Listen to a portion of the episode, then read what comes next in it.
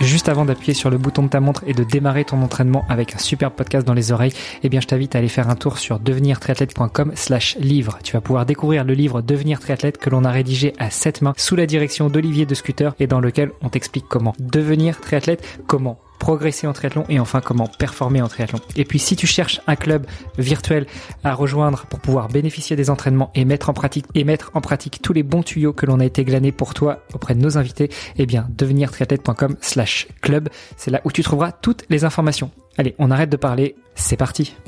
Salut sportif, c'est Armano et je suis très heureux de vous recevoir pour un nouvel épisode du podcast Devenir triathlète. Pour m'accompagner, comme d'habitude, il y a Olivier De Scooter, le fondateur de la marque Oana. Salut Olivier. Salut Armano, salut à tous.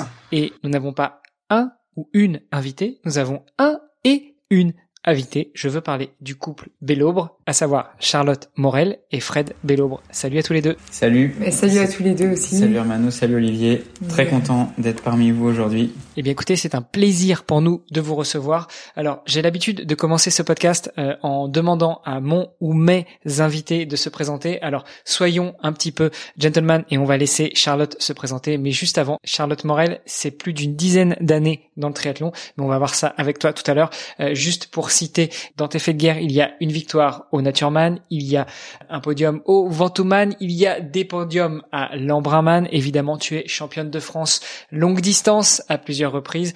Euh, bref, on va passer tout ça en revue avec toi. Et euh, de l'autre côté de la table virtuelle, nous avons Frédéric Bellobre, champion de France courte distance, champion d'Europe.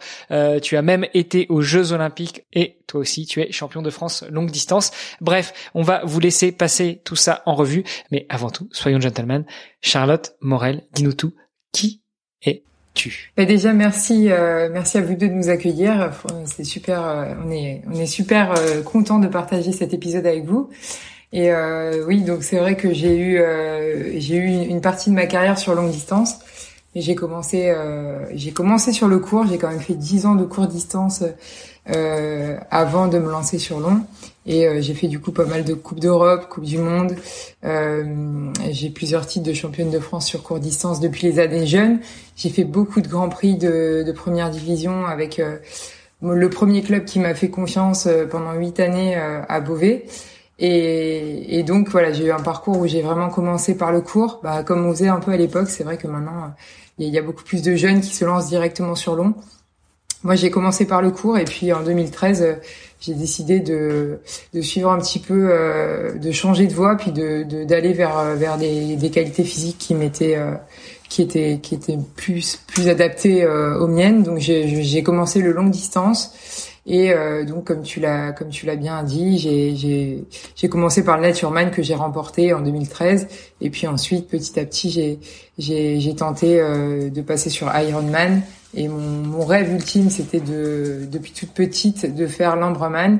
Et donc ça a été mon premier Ironman en 2016 et, euh, et pendant trois années ensuite j'y suis retournée chaque année parce que c'était vraiment une course euh, une course de cœur que j'ai beaucoup aimée et, euh, et sur laquelle à chaque fois voilà j'arrivais à performer un petit peu à, à, à me dépasser me surpasser euh, pour pour arriver à chercher de, de belles performances sur cette épreuve j'ai aussi fait du coup euh, pas mal de d'Ironman sur le label pour euh, pour tenter une une qualif à Hawaï notamment en 2018.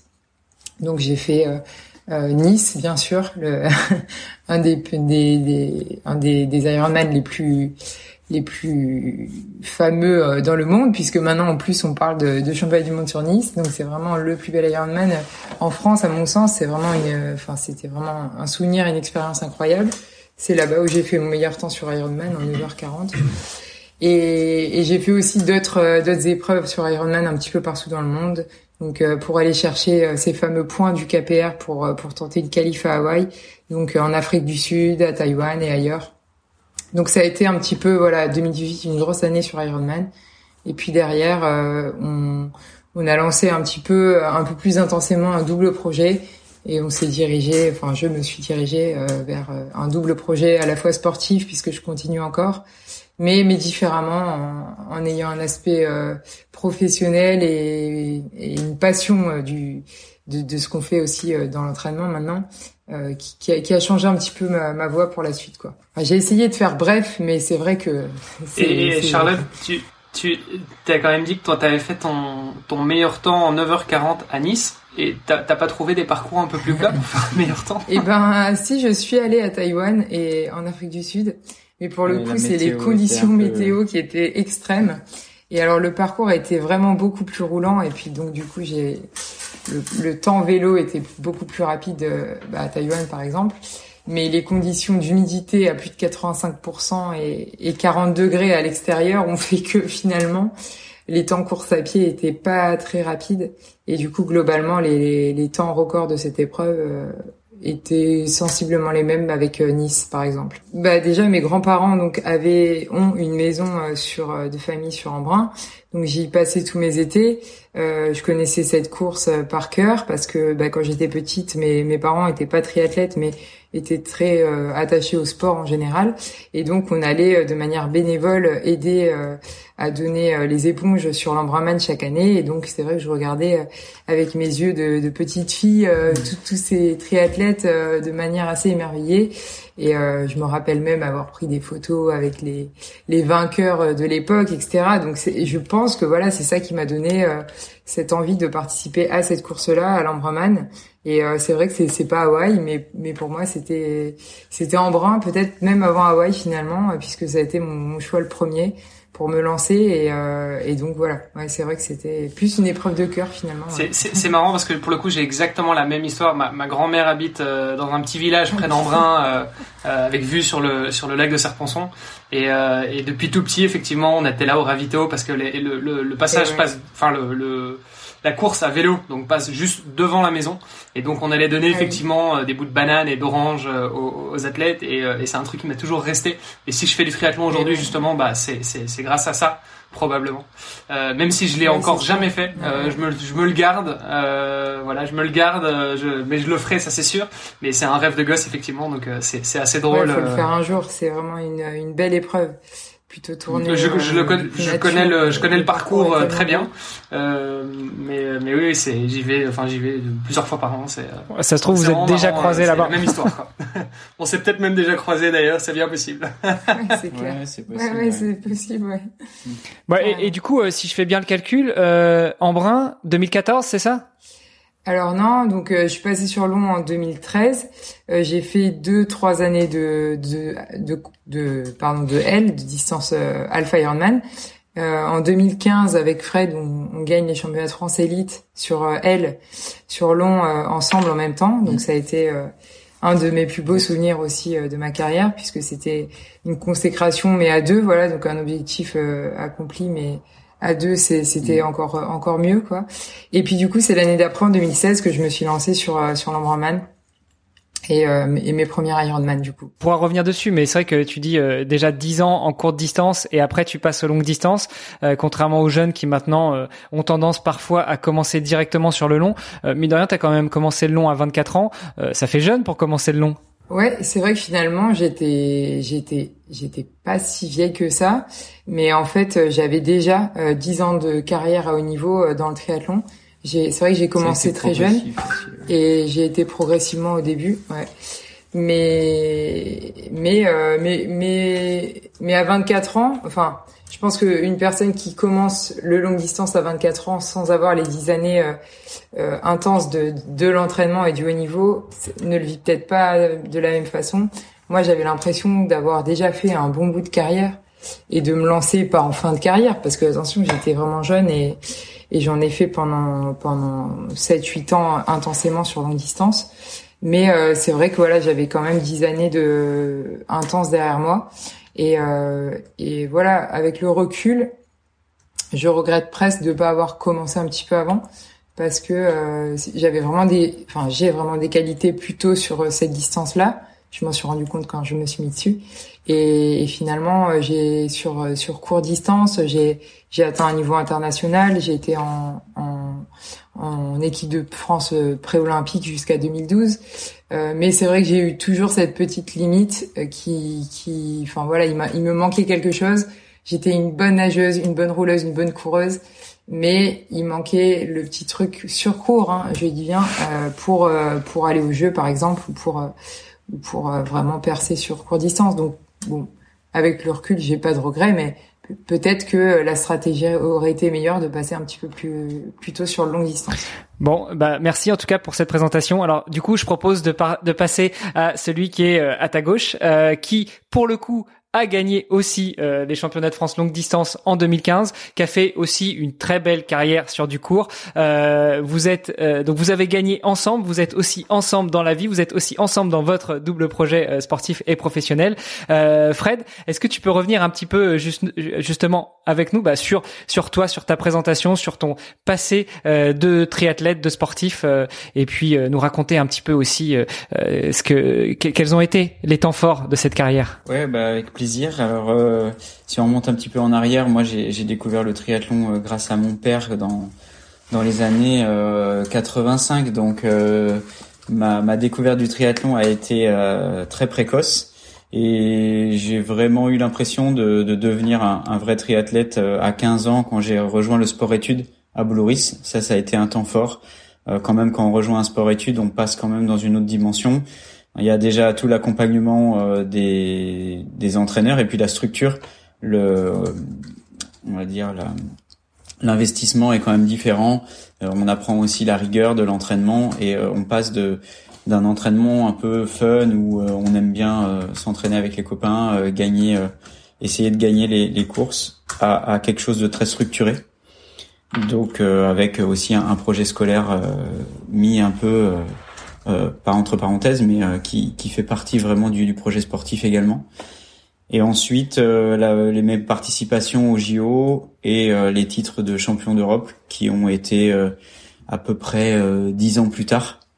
Et là, ça a été aussi un grand moment, cinq années, cinq six années très très complètes avec beaucoup de sollicitations et beaucoup de plaisir aussi, beaucoup de de rencontres avec des entraîneurs, des athlètes, mes partenaires d'entraînement et puis euh, et puis des voyages sur euh, les, plus grandes courses de, de la planète euh, et à l'époque surtout le long distance était quand même un petit peu moins mis en avant, un petit peu moins couru. Donc les JO c'était aussi une opportunité pour un triathlète de, de, de faire plein de choses exceptionnelles et de rencontrer plein de gens. Et ensuite, euh, bah, comme a dit Charlotte, euh, un petit passage aux longues distances. Sauf que moi, j'avais déjà euh, quelques années dans les pattes. Et quand on a été champion de France tous les deux, c'était donc en 2015. moi, j'avais déjà 35 ans. Et, et, donc toutes ces années d'investissement et de rigueur derrière moi. Et j'ai j'ai j'ai pas prolongé l'expérience longue distance après ces championnats de France j'ai peut-être prolongé euh, un an, euh, un petit peu comme ça pour le fun, mais je suis quand même vite passé de, de l'autre côté, puisqu'on avait ce, ce, double projet dont parlait Charlotte, qui m'a aussi beaucoup séduit. Donc euh, j'ai eu cette cette chance de pouvoir à 35 ans directement basculer sur ce projet professionnel et m'y investir comme je m'y étais investi, comme je m'étais investi dans dans ma carrière de triathlète pro. Ouais, parce que comme tu le dis, tu as découvert le triathlon à, 5 ans euh, par l'intermédiaire de ton papa, euh, qui lui-même était triathlète, si je ne m'abuse. Hein. Euh, il me semble que sur Triclair, on voit quelques vieilles vidéos du triathlon de Paris où, où, ton papa en était, non? Oui, tout à fait, c'est ça. Donc moi, j'étais pas du tout triathlète à 5 ans, c'est pas ce que je voulais dire, mais mais je le voyais, je le voyais partir de temps en temps, et puis je le voyais aussi sur certaines courses. Et et bon, je savais que ça existait. Je trouvais sûrement ça un petit peu trop dur à l'époque, mais en tout cas, j'ai découvert le sport grâce à lui. Et puis surtout, moi, je faisais de la natation euh, et, euh, et, je voyais le groupe qu'il entraînait, le groupe de jeunes et le groupe d'adultes qu'il entraînait. Et, euh, et c'est là que j'ai découvert aussi qu'il y avait une super ambiance dans le, dans le triathlon et que ça avait l'air sympa de pouvoir changer d'un sport à l'autre plutôt que juste juste toujours nager un peu la tête dans l'eau et finalement pas pouvoir trop trop échanger avec les autres. Donc finalement, il y a quand même un, un, un, une première approche, en tout cas un premier contact avec le triathlon similaire. Quoi. Enfant, euh, tu vois ça avec des grands yeux, tu te dis waouh, c'est quoi ce truc euh, Ça a l'air mm. chouette, j'aimerais bien faire ça un jour. Et puis, euh, ouais, ouais. et puis on concrétise ça quelques années plus tard, quoi. Ouais, voilà. J'ai, bon, je pense que je m'y suis vraiment mis quand même. Enfin, vraiment. J'ai commencé à aller faire un peu de VTT avec mon père et à et à me joindre aux entraînements course à pied du club de Poissy, donc à l'époque, puisque mon père était au club de Poissy, euh, en tant qu'athlète et euh, en tant que, que coach après, en tant qu'entraîneur. Euh, donc euh, voilà, je me suis mis, j'ai rejoint son groupe, je devais avoir 12-13 ans à peu près. Mais c'était évidemment juste une pratique de, de jeunes qui, qui testent un peu la discipline avec euh, un petit entraînement course à pied un entraînement vélo dans la semaine comme ça avec le groupe. Mais c'était déjà un premier moyen de découvrir la, la, discipline et puis de se tester un peu. Non, mais je pense qu'en en analysant un petit peu notre expérience, enfin en voyant notre expérience personnelle, puis même en échangeant avec euh, les, les athlètes autour de nous, euh, quand même le, le, cette envie qui, qui du sport, ce goût de l'effort j'ai l'impression qu'il naît dans l'enfance, même si c'est pas une pratique de la compétition intense euh, à 6, 7, 8 ans, 10 ans. Mais euh, mais c'est vrai que moi aussi j'ai toujours, euh, enfin j'ai commencé par la natation comme Fred, et on a grandi un petit peu avec avec le sport en voyant notre entourage faire du sport, et ça c'est un des peut-être un des éléments clés qui a fait qu'on a on a eu ce goût de la compétition, ce goût du sport, de l'effort. Et, j'ai l'impression que ça se retrouve aussi chez chez beaucoup d'autres athlète finalement quand on ah échange avec tout le monde. Un petit mélange de tout ça déjà euh, la connaissance euh, de la discipline, euh, du sport et puis le partage aussi de, de cette valeur de, de se dépasser un petit peu, de d'aimer aussi faire un effort parce que quand on est jeune, on peut aussi associer la pratique sportive à quelque chose de contraignant, à de la douleur. Et en réalité, bon, quand on est dans un environnement euh, familial où euh, euh, tout le monde fait du sport, finalement, on se pose un peu moins la question et on le fait. Et puis on se dit, oh, finalement, bah, ouais, c'est pas si mal. Et puis le fait d'avoir une petite habitude crée aussi ce le fait de répéter l'action fait que ça crée une petite habitude et puis qu'on trouve vraiment du plaisir après. On en a eu quand même pas mal des, des triathlètes sur, sur le podcast là en, un peu plus de deux ans il y a quand même un truc qui revient assez souvent, surtout dans ceux qui performent, c'est qu'ils viennent de la natation à la base, quoi. Donc euh, ça reste le sport le plus technique et euh, il n'y a, y a, pas de secret. Euh, très souvent, c'est des gens qui viennent de la nage.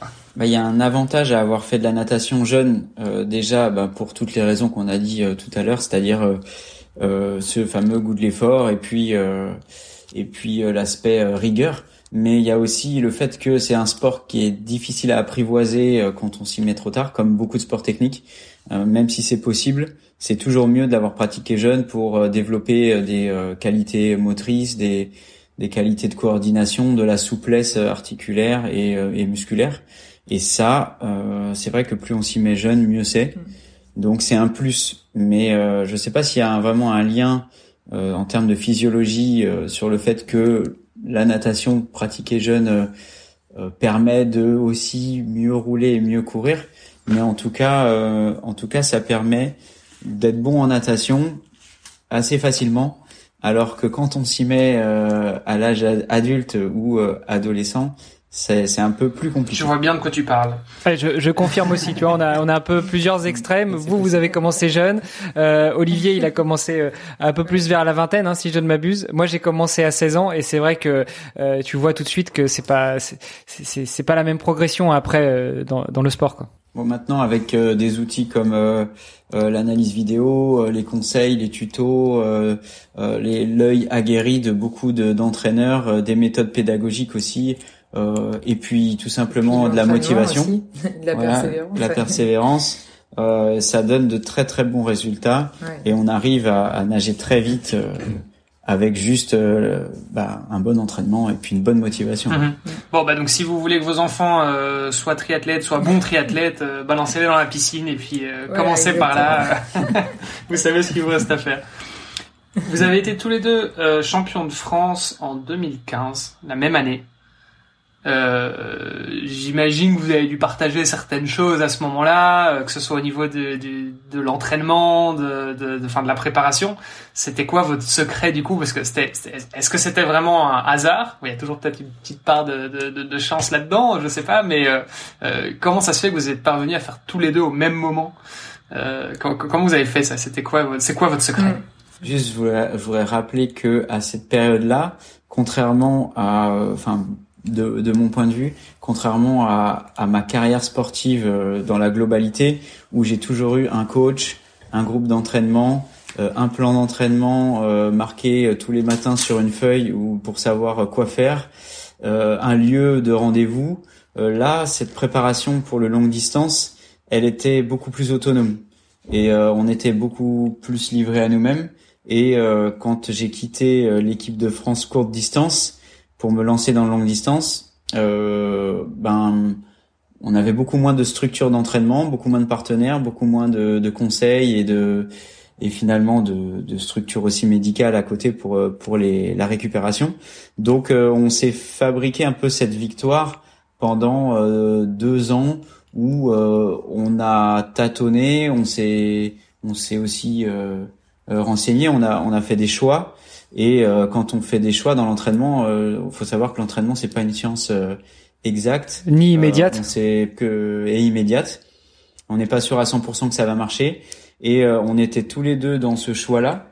Et, et finalement, ces deux ans, ben il y a toujours eu un petit point d'interrogation sur euh, est-ce que ça va marcher. Euh, mais on était tout le temps à deux dans ces choix. Et c'était génial de pouvoir partager ces moments de doute et ces moments de, de, de, de difficulté aussi, parce que les séances qu'on qu'on se s'auto planifiait, elles étaient quand même assez difficiles. Ouais. Après, Donc voilà, ça c'était cool. Je pense qu'on l'a vécu différemment dans le sens où euh, Fred, pendant dix ans, il était vraiment avec un coach en qui il faisait entièrement confiance et un groupe d'entraînement. On s'est rencontrés au Krebs, donc c'est vrai que je suis pas revenue sur mes tout débuts, mais moi je suis arrivée au Krebs à 14 ans aussi.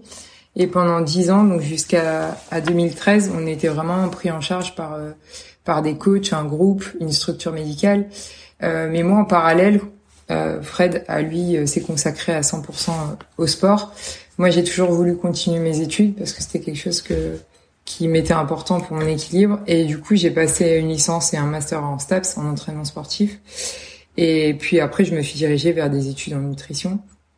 Et du coup, en 2013, quand on a été un petit peu plus libre, c'est le moment aussi où j'ai été diplômée euh, avec mon master et euh, où on a, enfin moi personnellement, c'est le moment où j'ai un petit peu changé de voie, où j'ai quitté le Krebs, où j'ai commencé longue distance, où j'ai eu mon diplôme en master et j'ai eu, je pense, cette envie, après dix ans euh, d'entraînement encadré, d'expérience personnelle, parce que je, je sentais un petit peu ce qui m'avait convenu ou pas. J'ai été beaucoup blessée aussi dans, durant mes années jeunes. Et du coup, euh, enfin Fred, lui, il, il allait plus à l'expérience. Moi, j'avais des idées un petit peu plus précises de ce que je voulais mettre en place. Et je pense qu'en fait, nos choix euh, à deux en même temps, mm. notre euh, notre association de, de nos, nos, deux avis et notre expérience et les connaissances que l'on a pu acquérir, ont fait que ça a plutôt pas trop mal fonctionné euh, en 2015 quoi. Mais donc du coup, si je dois résumer, votre secret c'est de ne pas avoir de coach et de tout faire vous-même? non, non, surtout pas. Au contraire, euh, ce qui nous a permis de ce qui nous a vraiment permis, je pense, d'accéder à, à, cette victoire en 2015, c'est justement d'être à deux. Et euh, en réalité, c'était un échange quotidien, un échange perpétuel où euh, nous-mêmes, euh, on s'observait l'un l'autre et on était capable de se conseiller parce que justement, il y avait quelqu'un d'autre qui était à côté et qui euh, prenait un, moment la casquette de coach de l'autre pour lui dire attends là euh, regarde euh, ce que tu as fait, regarde tes analyses, regarde tes courbes, euh, regarde tes tests physio, regarde ton, ton état tout simplement le matin au réveil. là, il faut lever le pied, là, il faut en remettre. Là, il faut partir en stage, là, il faut récupérer, etc. Et ça, tout seul, tu es quasiment incapable de, de le faire, pour pas dire complètement incapable. T'as pas le recul. Euh, t'es pas objectif en fait. voilà, t'es pas objectif. Puis t'as des euh, moments de doute où t'es pas sûr. Ou... T'es trop motivé et il faudrait euh, justement euh, un peu temporiser. Et des moments où, bah, pour X raisons, t'es plus trop motivé et c'est et c'est justement là qu'il faut enfoncer le clou. Et c'est ça qui nous a permis aussi de de continuer dans ce projet pro derrière parce qu'on s'est aperçu que un, athlète euh, seul et complètement livré à lui-même euh, a peu de chance finalement d'avoir euh, le, recul nécessaire, les connaissances, l'expérience pour performer. Et comment on fait pour s'auto-coacher en couple? Parce que c'est quand même, enfin, il y a, y a la vie de couple, c'est une chose, et puis il y a la relation athlète-coach c'en est une autre. Euh, c'est pas toujours facile. Alors ou alors c'est que, enfin peut-être que pour vous c'est très facile. Je sais pas. Vous allez nous dire. Euh, comment vous gérez ça euh... Bah, si je te disais que ça a tous les jours été très facile, je, je mentirais quand même. Après, ouais. je pense que c'est vraiment une force d'être en couple, d'être à deux, parce que bah c'est vrai que du coup, euh, euh, on se voit au quotidien euh, toute la journée, on voit comment l'autre réagit, sa progression, ses périodes de fatigue ou de surfatigue, donc on arrive vraiment à adapter au plus juste. Mais mais c'est vrai que je pense que Fred a été très patient sur certaines périodes, puisque c'est plutôt lui qui m'a accompagné à partir de 2016 sur mon entraînement et ma préparation. Et et il y a des fois où ça n'a pas été facile, pas pas dans notre relation de couple, parce qu'on a toujours réussi à faire euh, la part des choses, enfin à bien séparer les deux pour le coup. Peut-être que c'est moins évident pour d'autres couples qui qui qui marchent très bien. Euh, mais mais c'est vrai que nous on a réussi à bien séparer les deux et même si on s'engueulait par rapport à l'entraînement, après on passait à autre chose. Et puis mmh. ça, on a on n'a jamais euh, mélangé les deux. Mais par contre, euh, c'est vrai que au quotidien, il faut quand même euh, faire confiance à l'autre. Fred est très patient, un regard toujours euh, bienveillant extérieur, donc euh, a permis quand moi j'avais des doutes sur sur ma progression quoi, il a su me, me réorienter. Donc c'est là où, où Olivier, quand tu disais on peut s'entraîner tout seul, oui et non, parce que je pense que c'est vraiment, on était à deux, donc finalement moi j'étais pas seule à m'entraîner, ouais. Et, et je pense que c'est hyper important d'avoir un regard extérieur on se complétait et puis on, on s'observait l'un l'autre. Mais pour compléter, je dirais que notre force aussi, ça a été d'être complémentaires. Euh, on a quand même des des qualités, je pense, euh, et des défauts chacun.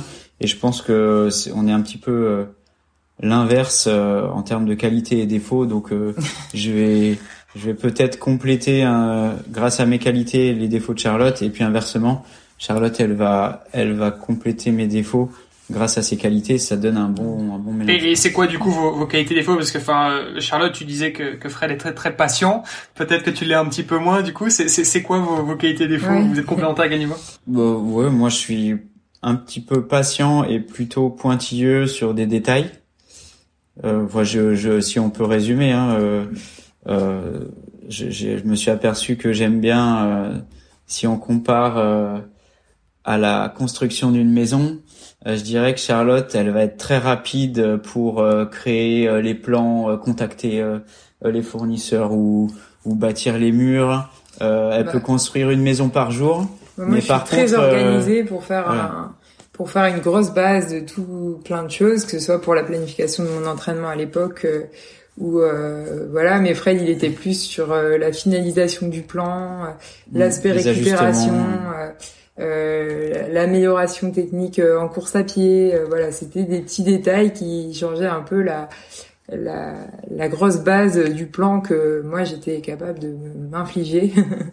Donc avec 40 heures par semaine pour des prépas sur Embrunman, enfin voilà, j'ai fait vraiment des, des choses qui ne me faisaient pas peur. Et Fred était là pour, pour toujours un peu ajuster, dire attention, là ça fait peut-être un peu trop, euh, là tu devrais peut-être plutôt euh, privilégier une séance de qualité, enlever un peu de volume, enfin voilà. Il affinait un peu le, la base et c'est ce qui a permis aussi de que ça fonctionne correctement. Quoi. Et est-ce que ça marchait dans l'autre sens? C'est-à-dire toi tu venais euh, ajuster les petits détails du plan de Fred ou pour le coup Fred il était un petit peu plus en autonomie? Euh, non, bah ouais, je pense qu'on fonctionnait comme ça. Charlotte, elle faisait plutôt euh, organisation, euh, gros œuvres. Euh, elle était très rapide et organisée pour créer plein de choses. Et puis par contre, pour nous deux. Et puis moi, je, je, remettais ma petite couche derrière pour dire peut-être réajustement de dernière minute, improvisation, détail de la séance. là, on enlève quelques secondes de récup. Là, on rajoute quelques secondes de d'intensité et euh, et puis euh, on rajoute peut-être une séance à cet endroit-là, un petit enchaînement. Euh, voilà, c'est plus sur les détails de, de la planification. Et donc c'est ça qui vous a amené à votre à votre titre de double champion de France en 2015.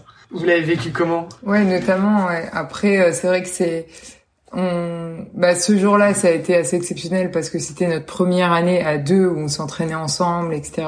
Donc on passait sur long. Donc c'est vrai que c'était un petit peu. C'est quelque chose que vous attendiez? Enfin, vous vous êtes dit, ok, on va tous les deux gagner le, le titre. Forcément vous étiez dans un compét donc vous aviez envie de gagner j'imagine mais Ouais. mais je veux dire c'était quoi votre euh, vos vos vos, vos Bah, moi, l'année d'avant, en 2014, je me suis donc alignée aussi sur le championnat de France en distance. C'était un de mes objectifs principaux puisque c'était un de mes premiers L, donc je voulais vraiment rentrer sur euh, sur la discipline, la, la, la distance. Et en fait, euh, donc il pleuvait des cordes ce jour-là, mais vraiment vraiment des très très fort, euh, à, à même se demander s'ils allaient pas stopper la course en pleine euh, épreuve. Et en vélo, euh, sur un, on traversait donc des rails de chemin de fer sur un virage. Hi. C'est à Gravelines, je m'en rappelle encore. Et donc euh, la route est par- la roue est partie arrière sans que je puisse rien faire. Et mon dérailleur arrière a été arraché, donc j'ai pas pu repartir. Et euh, cette année-là, en 2014, donc à ce moment-là de la course, il restait 10 km de vélo et j'avais 8 minutes d'avance, j'étais en tête et j'ai pas pu finir la course. Et donc j'avais cette frustration-là jusqu'à l'année d'après 2015 euh, de de pas avoir pu aller au bout de ce championnat. Donc oui, j'y allais en 2015 pour gagner. Clairement, c'était mon objectif. Et Fred, donc en 2015, lui, euh, s'était lancé sur l'aventure et avait une belle concurrence aussi cette année-là. Donc c'est vrai que c'était moins évident pour Fred de, Mm. de se dire que qu'il allait remporter cette épreuve-là. Et donc ça a été quand même une petite surprise, mais euh, une belle satisfaction puisque Ah ouais, moi, c'était ma première année euh, Ouais. sur le long. Je savais pas trop euh, euh, me situer par rapport au, au, au niveau, euh, aux autres niveaux français, Mm. aux autres athlètes français. Donc, euh, savoir à l'avance que j'allais gagner, euh, c'était, euh, c'était compliqué. Mais euh, en tout cas, on avait tous les deux la volonté, en effet, de, de remporter ce titre. Euh, quand on s'aligne sur un championnat de France, en général, c'est, euh, c'est pour aller chercher la victoire. Mais euh, c'est d'ailleurs, on a tout fait à l'entraînement pour ça. Mm. Mais bon, de là à en être persuadé, il y avait quand même euh, de la concurrence. Donc, euh, non, on n'était pas sûr Après, c'est un des moments qu'on retient, mais mais comme disait Fred, enfin c'est lui, c'était plutôt sa fin de carrière et finalement, je pense que ses meilleurs souvenirs à lui, ça c'était peut-être le souvenir qu'on a en commun, mais euh, c'était peut-être sur plein d'autres beaux moments de sa carrière, que ce soit sur les coupes du monde, euh, les championnats d'Europe ou le ou les Jeux olympiques. Mais euh, mais c'est sûr que c'était un des beaux moments en tout cas, ouais. Bah, en fait, euh, aussi, euh, bon, les- circonstances de course sont quand même euh, importantes dans le souvenir. Euh, C'était à Gravelines. il a eu aussi un, un moment dans la météo où c'était un peu la cata. Il est tombé des, des trompes d'eau. euh, il faisait à moitié nuit quand on revoit les photos. Euh, il y avait un ciel tout noir. C'était euh, c'était un peu la fin du monde. Avec des éclairs. Euh, des éclairs euh, pendant la course à pied. On commençait à avoir un peu froid. Et puis euh, l'effort longue distance, quand on franchit la ligne, est un peu différent du court. Euh, on est un peu moins sur une bataille avec les autres où on va euh, finir au sprint Ouais. et euh, on est dans l'excitation et euh, euh, voilà, on franchit la ligne euh, vraiment un peu survolté. Sur le longue distance, on a le temps de sentir la, la douleur qui s'accumule et, euh, et de c'est vraiment un travail mental sur euh, la résistance à la douleur. Euh, et on tient on tient on tient et euh, on a bien le temps de se dire bon il reste euh, euh, x kilomètres jusqu'à la ligne d'arrivée allez il faut tenir encore un tour encore euh, 3 kilomètres 2 1 et là on franchit la ligne et ouais c'est une saveur différente et on a on a plus le temps de savourer plus le temps d'avoir des, des souvenirs et Mm. quand on franchit la ligne on arrive euh, complètement épuisé euh, par euh, par la la longueur de l'effort. Et, et, euh, et voilà c'est c'est un peu une euh, un gros shoot d'adrénaline quand on passe la ligne et d'un coup c'est c'est l'explosion de ouais de, de satisfaction. Mais moi je passe la ligne en premier on est par, on a pris le même départ avec Charlotte. Donc euh, les filles et les mecs partaient tous en même temps. Euh, les amateurs et les pros aussi hein, il me semble. Mm. donc c'était un, un gros départ. Et donc euh, bah, quand j'ai franchi la ligne je crois que Charlotte avait quand même pas mal d'avance. Donc euh, je savais un petit peu qu'elle allait gagner. Mais euh, tant que la ligne n'est pas passée on on n'est jamais sûr. Donc euh, voilà j'attendais avec impatience euh, et c'était trop cool quoi de l'avoir arrivé euh. Moi, j'aime bien les chiffres Après, c'est ronds et je voulais quand même vous féliciter hein, parce qu'il y a quasi 30 minutes pile poil entre vous deux. hein. Fred, tu gagnes en 4 heures et 3 minutes euh, et Charlotte en 4 heures et 33 minutes. Donc du coup, Fred, t'as peut-être même pas eu le temps de, ça, de, de, de profiter en fait parce que tu passes la ligne, après il y a tout le protocolaire, etc. Est-ce que t'as pu au moins serrer Charlotte dans tes bras quand elle a passé la ligne ou t'étais parti ailleurs?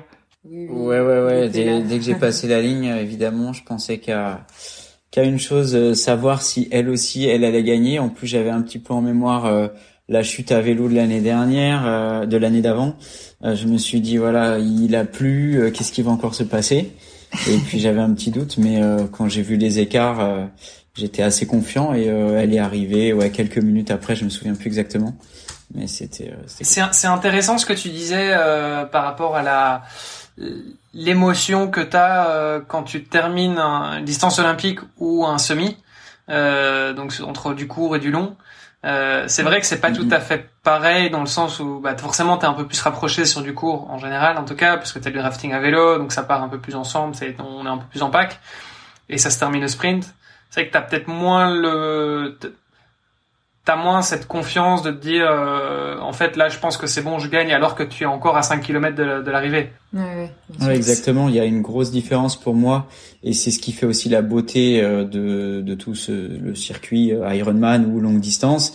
C'est le côté défi. Et quand on, on franchit la ligne d'un longue distance half enfin ouais, half ou, ou, vraiment XXL il y a il y a il y a tout le poids de la course qui s'est accumulé sur les épaules et c'est un, c'est un mélange entre une libération d'une certaine façon et euh, le, le, voilà le plaisir d'avoir accompli quelque chose mais aussi la, la douleur qui, qui s'arrête euh, sur le court distance. C'est vrai qu'on a aussi très mal aux jambes euh, très mal partout. Ça, ça pique dans tous les sens mais on est aussi au combat. Donc on est au coude à coude avec quelqu'un d'autre. On, on est observateur. On subit un petit peu plus le, le contact des autres que vraiment sa propre sa propre souffrance sa propre douleur musculaire. Et donc, euh, ouais, quand, quand on est au coude à coude, on s'accroche, il on, y a une part de bluff, on essaye de, de mettre une attaque, il euh, y a un aspect tactique et euh, on n'est pas trop concentré sur euh, sur euh, sur finalement ce qu'on ressent et sur le fait que la ligne est en train d'approcher, que c'est pas vraiment une libération comme sur le long distance. Les deux sont tout à fait appréciables quand on gagne. Hein mais c'est c'est deux deux plaisirs différents. Mais je trouve que c'est même deux, enfin deux ambiances différentes au départ. Pour moi, c'est deux disciplines différentes, comme ça pourrait être un coureur de 5000 et un marathonien. C'est c'est pas du tout le même effort. Mm. Et je trouve que même, enfin moi, c'est c'est c'est pour ça qu'au début je disais, j'aurais peut-être préféré commencer avant, c'est que je me retrouvais plus dans les valeurs du longue distance, euh, côté nature où on va découvrir euh, un parcours où on est seul face à soi-même dans l'effort. Donc euh, vraiment, on se bat contre soi-même euh, et on partage cette épreuve avec aussi euh, avec les amateurs. C'est vrai que sur des longues distances, les pros sont sont prennent le même départ que que que, que toutes des milliers de personnes. Et il y a aussi cet aspect-là qui est qui est plaisant et qui est enfin qui me plaît à moi en tout cas. Mais du coup ça ça ça a beaucoup enfin ça n'a rien à voir avec le, le cours finalement quoi. Ça c'est totalement différent.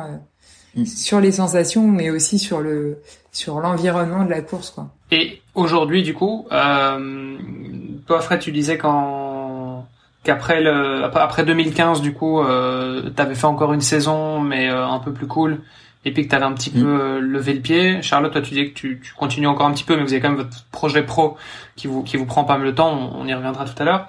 Euh, vous en êtes où aujourd'hui, enfin sportivement, euh, vous vous alignez encore sur des sur des lignes de départ? Ouais. Ben moi, jusqu'à 2019, j'ai vraiment continué intensément quand même. Hein. Je j'avais commencé mon mon petit euh, mon petit objectif euh, parce que moi je rêvais d'entraîner donc j'avais lancé à l'époque ma petite boîte de coaching à moi je suivais quelques athlètes que je connaissais euh, mais mais j'ai continué intensément jusqu'à fin 2018 avec plusieurs Ironman et tout et c'est vrai que c'est un peu le le Covid personnellement qui m'a stoppé. Euh, qui finalement pendant le Covid, moi je préparais l'Ironman d'Afrique du Sud euh, et j'ai jamais pu prendre ce départ-là. Et j'ai hésité à faire Nice derrière, mais pareil, qui avait été reporté, repoussé, puis annulé. Et finalement, depuis, bah, j'ai jamais remis de vrai dossard euh, professionnel avec un objectif euh, fort. Euh, parce que en parallèle, euh, ben, voilà, ça s'est fait comme ça. On a on a accentué euh, le développement de nos projets pro. On a eu des opportunités. On s'est investi à fond comme on a pu le faire dans le sport. Peut-être qu'on a comblé cette frustration d'année Covid sans course dans dans le dans notre projet pro passion. Et voilà, la, la balance, elle s'est un petit peu inversée naturellement, progressivement. Et du coup, moi, je continue quand même quelques compètes, mais plus pour le plaisir pour partager les courses avec euh, avec nos My Triber, notre communauté, euh, partager les courses même avec des amis. Donc euh, je choisis quelques L ou quelques cette année par exemple on fait le marathon de Paris. Mm. On n'a jamais fait de marathon sec même si j'ai fait pas mal d'Ironman. Mais du coup voilà c'est plus des objectifs perso, des objectifs de partage. Toujours parce que bah, moi je me vois pas arrêter le tri. Alors Fred peut-être à toi t'as arrêté quelques années. Mais bah, moi j'aime le triathlon et, et j'ai pas j'ai pas l'envie d'arrêter pour le moment. Donc c'est vrai que je continue, mais avec un, objectif un petit peu différent quand même. Ouais, bah comme je disais tout à l'heure, on est complémentaires, mais on est aussi euh, complémentaires à ce niveau-là. Moi, je pense que j'ai pratiqué euh, le triathlon pour d'autres raisons que Charlotte, surtout quand j'étais jeune. Et, euh, et c'est euh, par exemple surtout l'aspect compétition, gagner une compète, s'entraîner avec les autres, le, fun un peu de l'entraînement en groupe et de, de, se tirer la bourre euh, sur la piste ou euh, ou dans les bassins, euh, que ce soit à l'entraînement ou à la compète, et le fait de partager un peu tout ça, tout, tout ce jeu autour de l'entraînement, et avec un petit peu moins l'aspect justement nature, mmh. etc. Et, et donc ça se traduit aujourd'hui dans la précarrière. Je pense que pour ma part, quand j'ai eu un un effet un petit peu euh, pas ras-le-bol, mais un effet euh, un effet euh, usé par euh, par toutes ces années de haut niveau et d'investissement où bah pour aller au JO c'est vraiment c'est vraiment triathlon du matin au soir. Hein. maintenant, tout le monde le sait. Hein, le, le, rythme d'entraînement des athlètes actuels sur le, le court distance, c'est c'est c'est euh, pour tout le monde pareil et il euh, y, a, y, a, rien à laisser au hasard. Hein. Le, la moindre seconde de la journée est optimisée, soit pour la récup. Euh, tous les entraînements sont durs. Il y a, y a tout le temps une sollicitation. Et donc en 2015, quand on s'est mis aux longues distances, ça m'a fait un petit renouveau. Mais l'entraînement un peu en solitaire ne n'était pas vraiment ce que je recherchais dans le sport. Et c'est pour ça que aussi après toutes ces années de fatigue et euh, la découverte du longue distance, j'ai euh, j'en ai pas prolongé trop l'expérience. Mais par contre aujourd'hui, euh, je continue de m'entraîner tous les jours. j'ai retrouvé cette notion de partage, de plaisir et de jeu dans les stages qu'on organise. Et, et c'est vraiment ce qui m'a plu dans cette reconversion, c'est-à-dire refaire de l'entraînement avec des gens avec des athlètes, partager des émotions, partager euh, de la souffrance, euh, repousser un peu ses limites en groupe et, euh, et utiliser un peu l'émulation de groupe pour euh, pour partager des choses. Et, euh, et c'est pour ça que de moi dans mon quotidien, ben maintenant je suis un peu Charlotte quand on fait des petites sorties vélo, des petits footings et éventuellement du, du ski de rando ou du ski de fond de temps en temps mais euh, mais je m'entraîne plus euh, solo 35 euh, heures par semaine quoi. T'as as parlé des JO aussi à plusieurs reprises. Est-ce qu'on peut revenir un petit peu là-dessus? Euh, Ouais, bah ouais, ouais. Bah, les JO, c'est un vaste sujet. Hein. Il y a, il y a beaucoup à dire. Il y a déjà bah, tout ce que j'ai dit à l'instant par rapport à la préparation. pour moi, les JO, c'est ça a été la course d'un jour. Mais ce que je dis toujours, c'est que une fois la ligne passée, euh, finalement, ben, ça restait un triathlon euh, un petit peu comme un autre, euh, comme un championnat du monde, avec des gros enjeux, beaucoup plus de médias, mais les adversaires qu'on a à côté, c'est un petit peu les mêmes que d'habitude. Ce qui, ce qui donne une magie dans les JO, c'est aussi l'aspect village olympique, partage avec les autres sportifs, rencontre avec les autres sportifs, le côté un peu spectateur que l'on peut euh, toucher du doigt quand on est euh, quand on a fini notre euh, notre course à nous, aller aller voir les courses d'autres athlètes et encore une fois échanger avec eux et passer des, des moments où on va échanger nos expériences.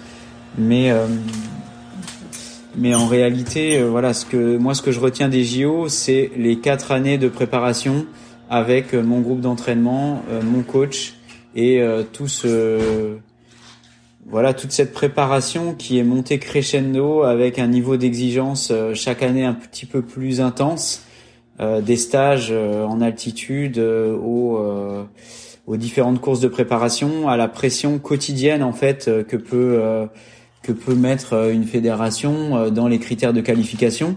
En fait, en fait, pendant quatre ans, tous les matins, quand tu te lèves, c'est euh, est-ce que je serai à la hauteur euh, pour arriver à atteindre mon objectif euh, qui a lieu dans quatre ans? Et il y a des objectifs intermédiaires comme rester dans les 12 sélectionnables, puis rester dans les 6, puis rester dans les 3. Puis après, qu'est-ce que je vais faire le jour de la course? Et est-ce que je vais être capable d'aller chercher un podium? Qu'est-ce que ça veut dire si je vais pas chercher de podium, etc. Donc c'est c'est quatre ans assez euh, assez intense. Mais euh, voilà, c'est c'est aussi pour ça que pour moi les jeux c'est pas forcément euh, que la course, que le résultat. C'est quatre années de préparation et c'est aussi le moment là-bas passé dans le village, dans dans l'atmosphère des Jeux Olympiques, un peu comme euh, la magie de Noël. Bah là, c'est la, la magie des Jeux. Quand on est là-bas, c'est c'est un petit peu tout est un peu féerique et euh, c'est le paradis du, du, sportif passionné. Et d'autant que toi, tu les as fait deux fois les JO. Donc euh, c'est même pas euh, quatre ans le nez dans le guidon à se préparer pour les JO, c'est quatre fois deux pour se préparer pour les deux les, les, deux, opus. Ouais, ouais, tout à fait, tout à fait. C'est c'est exact. Même je dirais un peu plus. Même si donc j'ai fait les Jeux de 2004 et de 2008, donc ça fait huit ans. Mais après, j'ai quand même tenté de me qualifier aux Jeux de Londres avec un petit peu moins euh, d'abnégation quand même. Je dois, enfin, je, je le sais. Et, euh, et c'est pour ça d'ailleurs que que c'est pas passé. Mais euh, parce qu'il y avait une petite fatigue mentale et j'étais plus à à, 100%, j'étais que à 99,9%. Et, et voilà, c'est c'est ce qui manque, c'est ce qui manque pour une qualification olympique. Mais j'ai aucun regret par rapport à ça. Je, c'est moi qui me suis auto euh, régulé sur ce 99,9 parce que j'en avais un petit peu marre aussi. Donc euh, aucun aucun regret. En tout cas, euh, en tout cas, j'ai quand même eu la tête dans le guidon pendant presque 12 ans et ça m'a amené à cette pratique un petit peu du longue distance assez tardive et c'est pour ça que j'ai pas non plus énormément continué derrière. Tout à l'heure, Charlotte, tu disais que quand tu étais euh, au début de ta carrière, tu t'es pas mal blessé. Euh, de ton côté, Fred, euh, les blessures, quel impact ça a justement quand tu es, pour, rebondir sur ce que tu disais, la tête dans le guidon pendant euh, 4, 8, 12 ans pour aller au JO où tous les matins tu te lèves et tu te dis est-ce que je vais être capable, est-ce que je vais avoir le niveau, est-ce que je vais faire des podiums, est-ce que je vais rester dans les sélectionnables? Le jour où la blessure intervient, il se passe quoi? Dans la tête d'un sportif qui, qui se bat pour aller au JO bah, c'est vrai que moi j'ai été pas mal blessée durant ma carrière, euh, bah, surtout jeune, mais pour les, des raisons qui étaient différentes que Fred, qui a eu aussi pas mal de blessures. On avait chacun des blessures un peu. Moi c'était souvent des blessures euh, euh osseuses, donc euh, j'ai eu sept fractures de fatigue. Fred, lui, il a eu quelques blessures, mais c'était plus musculaire et tendineux. C'était souvent des déchirures ou des tendinites au tendon d'Achille. Donc on a eu chacun nos petits points faibles euh, à des moments différents. Et bon, la blessure fait partie d'une carrière. Après, faut. J'allais dire, euh, je te coupe, mais en gros, il faut savoir que euh, quand tu fais du triathlon à haut niveau, euh, t'as jamais pas mal nulle part, quoi. Ouais. T'as toujours un début de blessure quelque part, que ce soit. Tu joues avec les limites. Et voilà, t'es tout le temps en train de. C'est toujours un risque un peu à prendre de de se de voilà, voilà le, tout c'est de pas dépasser à son maximum mais sans se blesser c'est toujours la, pas la limite à ne pas franchir exactement. ça, ouais pas dépasser la limite. D'où l'intérêt peut-être d'être deux coachs à vivre ensemble parce que du coup euh, il y en a un qui peut un peu plus réguler l'autre quand vous vous connaissez bien. Ok, il y a, y a jamais un jour où t'as pas mal. Euh, moi je le vois aussi dans le cadre de la préparation de mon défi. Euh, mon épouse me dit souvent bah, attends tu te lèves tu boites non je boite pas je suis juste un petit peu tendu parce que bon bah voilà j'ai été courir 40 bornes ce matin ça tire un peu mais mais mais être à deux savoir de quoi on parle être deux en plus coach connaissant sa Peter dans le domaine ça, ça, ça, vous a peut-être aussi aidé justement à aller jusqu'en 2015. Mais, euh, mais pour revenir justement sur la, la, question que je vous posais, c'est euh, qu'est-ce que ça fait quand la, la blessure survient? Et, et, pour toi encore plus Fred, quand tu es dans la chasse euh, à avoir cette place pour aller au JO, le jour où la blessure survient, euh, qu'est-ce qui se passe? Bah c'est, en plus c'est exactement ce qui s'est passé pour toi en 2012 aussi. Quoi. Ouais, ouais. Bon après 2012 c'était un petit peu moins le... la quête des JO et c'est un peu la blessure qui m'a qui m'a un peu réduit aussi, euh, qui m'a ralenti. Mais euh, pendant les quatre, les huit années, donc euh, avant 2004 et avant 2008, où j'ai fait les JO et, et où je me suis blessé, je pense que là l'entourage il est il est hyper important parce que bon bah déjà quand tu as une blessure qui survient, ça veut dire qu'il y a eu des alertes avant et que pendant plusieurs semaines ou plusieurs mois, on a un petit peu fait le, la sourde oreille sur les alertes donc euh, quand la blessure arrive, euh, on est un petit peu encore dans le déni et puis euh, là c'est un peu le, le coup près qui tombe et on n'a plus trop le choix que d'arrêter de s'entraîner, mais on n'a pas envie. Et à la fois, c'est ça arrive souvent à un moment donné où on est bien affaibli et on est un petit peu aussi fatigué. Donc moi personnellement, bon un conseil, si on peut appeler ça un conseil, mais ce que j'ai ce que j'ai mis en place, c'est que euh, j'ai quand même aussi essayé de prendre du recul sur la blessure, pourquoi elle était arrivée et à quel moment de ma préparation est-ce que j'étais. Et, euh, et est-ce que finalement euh, le repos que j'étais en train de, de m'infliger, si on peut dire, ou de m'imposer, euh, était pas finalement quelque chose de, de bénéfique pour la suite et qu'il fallait plutôt le prendre comme euh, quelque chose de positif qui allait me permettre de rebondir et et que de toute façon, bah déjà, j'avais pas le choix. Mais en plus, euh, ça allait peut-être me permettre d'être encore plus performant pour la suite parce que euh, ben j'avais dépassé une limite et euh, et ça allait me faire du bien à, mon corps et à mon potentiel de de récupérer et de rebondir. Le problème, c'est quand une blessure arrive à un mois d'une course super importante. Euh, ça, c'est plus compliqué parce qu'on voit un peu ces, ces objectifs qui s'envolent ces chances de, de victoire ou de, de médaille qui s'envolent. Là, c'est très compliqué. Et, euh, et dans ce cas-là, euh, par contre, je conseille de euh, complètement couper, c'est-à-dire euh, bah, ne plus avoir trop de contact avec la partie entraînement d'avant, son groupe d'entraînement, voire même son coach, se dire voilà, faire le maximum de tests possible, des, des examens. L'examen, il a dit tu cours pas pendant euh, un mois ou euh, un mois et demi, ok, bah les gars, ciao. Euh, on se revoit dans un mois et demi. Moi, je, je change de, je change de, de mindset, je change d'état d'esprit. Maintenant, mon objectif, c'est plus du tout la performance sportive. Mon objectif, c'est me soigner et récupérer. Donc, j'ai plus besoin d'un groupe d'entraînement, j'ai plus besoin d'un coach. Moi, mon coach, c'est mon médecin et mon partenaire d'entraînement, c'est c'est mon strap, c'est mes béquilles, et c'est euh, et c'est et c'est mon canapé voilà. Et, et c'est c'est c'est là qu'il faut pas enfin faut être capable de complètement switcher euh, parce que sinon ça fait trop mal. Et euh, et si il y a une reprise à faire ou alors si la stratégie c'est de se dire je suis blessé en course à pied mais je peux continuer à faire du vélo c'est c'est peut-être mieux de toute façon de garder l'activité qu'on peut faire un peu seul pour euh, pas être euh, toujours en contact avec la performance et euh, se dire frustré de voilà pas être frustré et puis garder à l'esprit que l'objectif c'est se soigner et c'est plus aller jouer avec les copains à se tirer la bourre.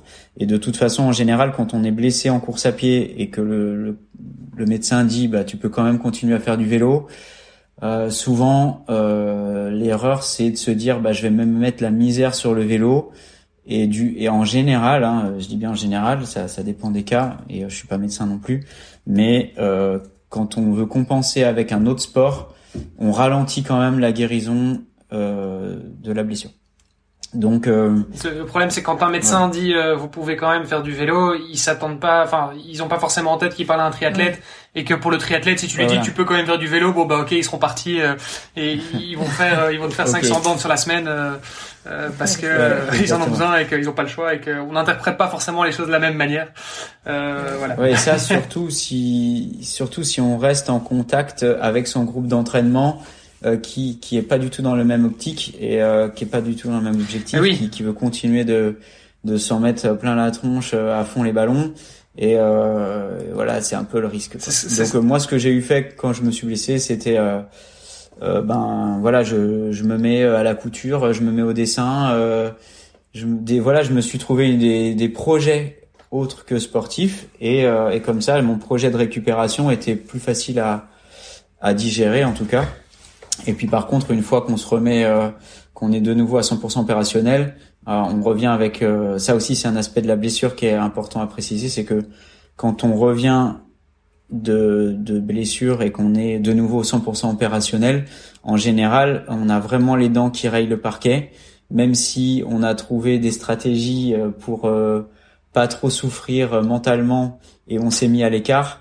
Euh, bah, le groupe nous manque, l'entraînement nous manque et et quand on revient, on a envie de tout défoncer encore plus. Donc donc la motivation est est, est au taquet. et donc en général, eh ben on s'aperçoit que les retours post-blessure font des étincelles aussi en termes de performance. Euh, mais mais voilà. Il va vous préciser quand même que il faut rester progressif. C'est un peu ce qu'on a vu aussi post-Covid, hein, où une bonne partie des athlètes euh, de haut niveau se sont retrouvés confinés comme tout le monde, et au final, euh, ça leur a fait des périodes de repos forcés, parce que même si tu compenses en faisant un peu de PPG, un peu de stretching, euh, ceux qui sont parents, qui ont des jeunes enfants, ils font un peu de muscu en portant le gamin, c'est bien, et ça amuse le gamin, et puis ça te fait faire un peu d'exercice, mais c'est à milieu d'équivaloir à un entraînement où tu t'en mets plein la tronche toute la journée, trois fois par jour, sept jours par semaine, et donc du coup, c'est là qu'on a vu que mine de rien, quand les athlètes se reposaient aussi, eh ben, euh, ça, ça générait d'énormes performances. Ouais, ouais, c'est tout à fait. Et le je précise. le triathlète a souvent peur de se reposer, euh, peur de, de voir ses, ses, performances diminuer euh, avec le repos.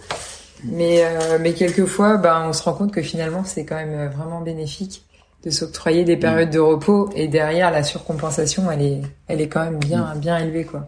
C'est clair. Je m'aperçois quand même que j'ai oublié de préciser que même si on revient avec une motivation euh, qui, qui déborde et qu'on est euh, à bloc après une blessure, faut bien sûr respecter la progressivité et euh, la réathlétisation pour pas se reblesser. Hein. Ça, c'est aussi un aspect très important de la blessure. Ouais, Non, c'est justement peut-être le, le, point faible du triathlète, c'est que le, le, triathlète a parfois tendance à être un petit peu borné, euh, à vouloir faire toujours plus, plus vite, plus plus plus long.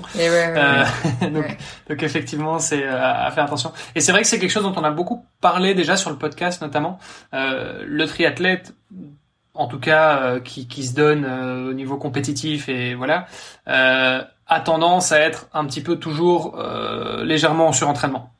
un peu plus en surentraînement qu'en sous-entraînement.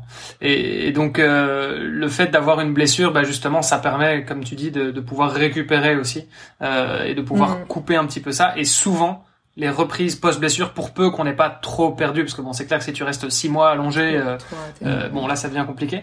Mais euh, mais souvent tu vois des, des, performances de dingue. Et on avait eu par exemple Arthur Orso qui était passé sur le sur le podcast qui avait fait qui avait gagné le semi Ironman de, de Aix alors que six mois avant il était complètement complètement HS et, voilà et ça a duré je sais pas je sais plus combien de temps il a mis pour s'en remettre mais ça a quand même mis un, un, bon moment et en fait il est revenu de sa blessure et, il a il a il a enchaîné avec une victoire exactement. Il est revenu plus fort Donc, il y a euh, beaucoup d'exemples comme ça c'est clair. après maintenant euh, le mieux c'est justement de de se servir de cette expérience là pour éviter d'arriver à la blessure euh, et, et à la limite parce que c'est clair que quand même euh, c'est quand même l'arrêt dans, dans l'entraînement, il y a forcément une progression qui est beaucoup moins importante. Et, et essayer de justement s'octroyer ces périodes de récupération, c'est c'est pas évident pour tout le monde hein, de ralentir l'entraînement, de faire moins de volume, d'accepter d'en faire moins. Mais euh, nous juste là, justement, on est là aussi pour conseiller les athlètes là-dessus et, euh, et souvent, euh, nos, tous nos entraînements sont construits avec euh, des phases d'alternance et de récupération qui permettent d'assimiler vraiment le travail. Et on se rend compte qu'on est bien plus performant comme ça qu'en attendant la blessure pour pouvoir se reposer. Oui. souvent, la blessure, c'est vraiment la preuve du surentraînement. Mm.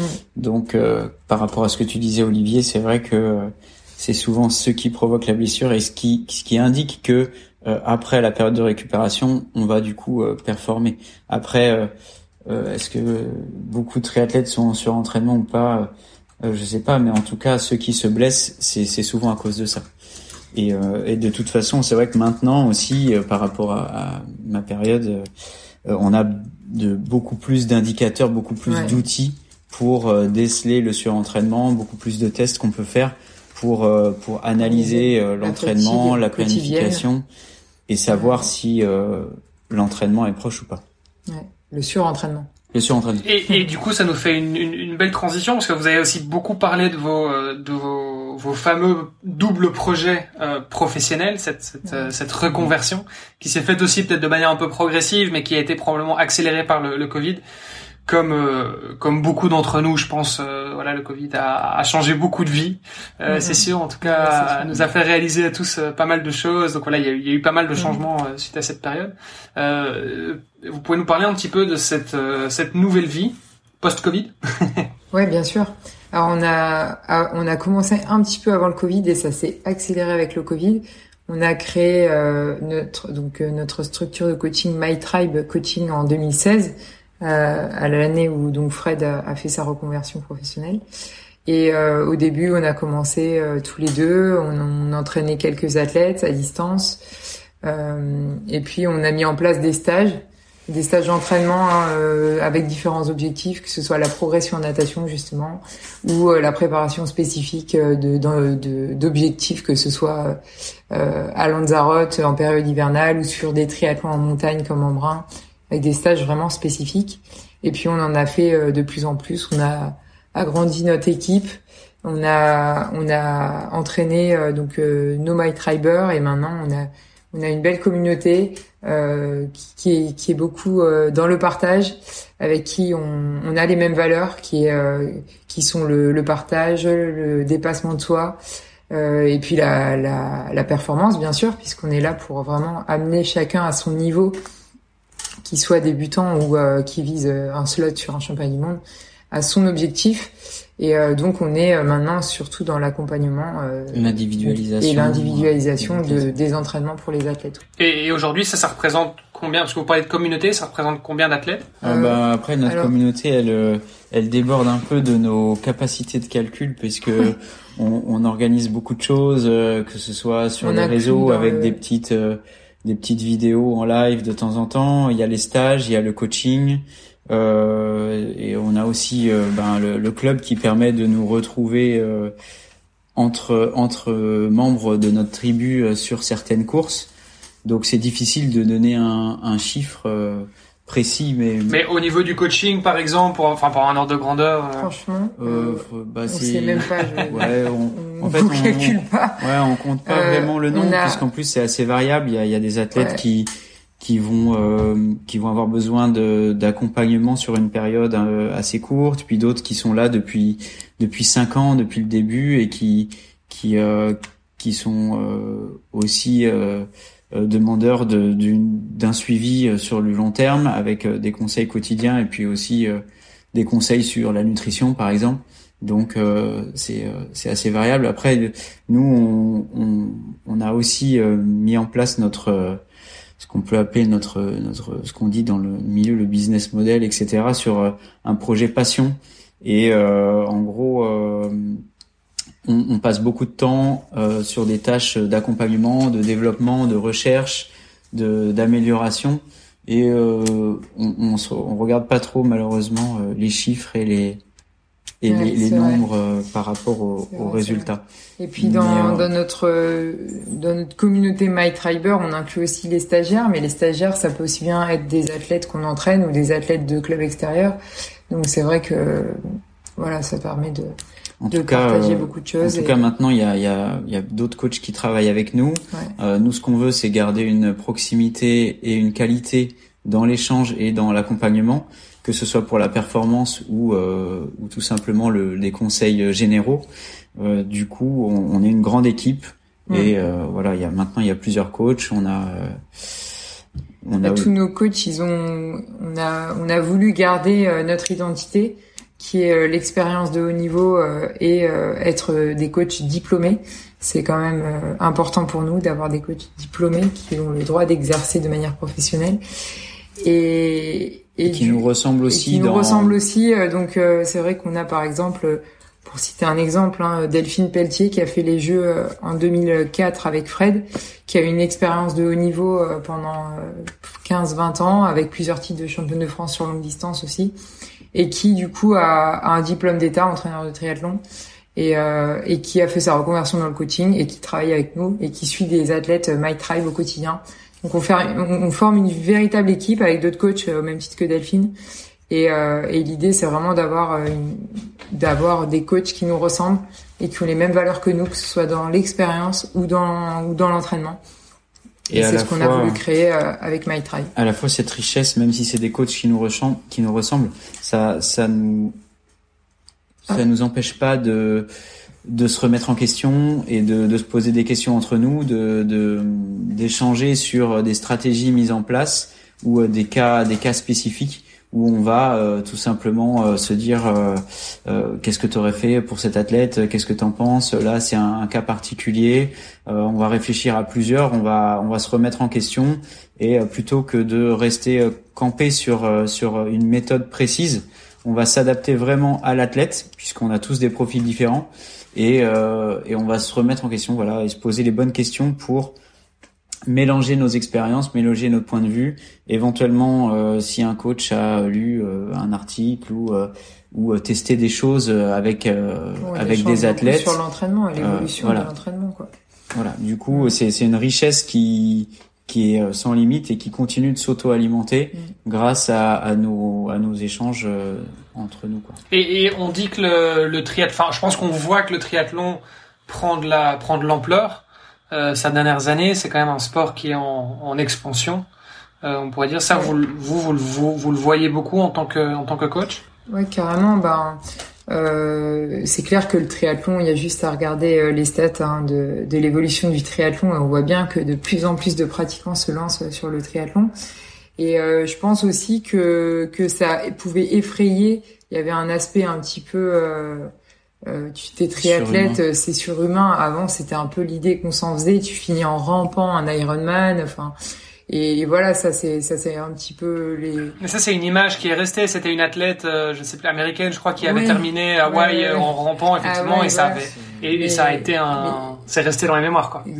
Exactement, mm. mais l'image quand même du triathlon a changé. On voit que c'est accessible à tous, même euh, même les débutants, donc se, osent se lancer sur le triathlon et et, euh, et c'est super. On, on, fait même des actions pour bah, sensibiliser les euh, féminines, la mixité, les jeunes, le, les enfin tout même le monde, en fait, même les handisports. Il y a beaucoup de choses qui sont mises en place pour que cette discipline devienne accessible à, vraiment à tout le monde que ce soit sur le long distance ou le court distance, euh, avec euh, des fois des petites adaptations du parcours, euh, des fois du VTT, du vélo de route.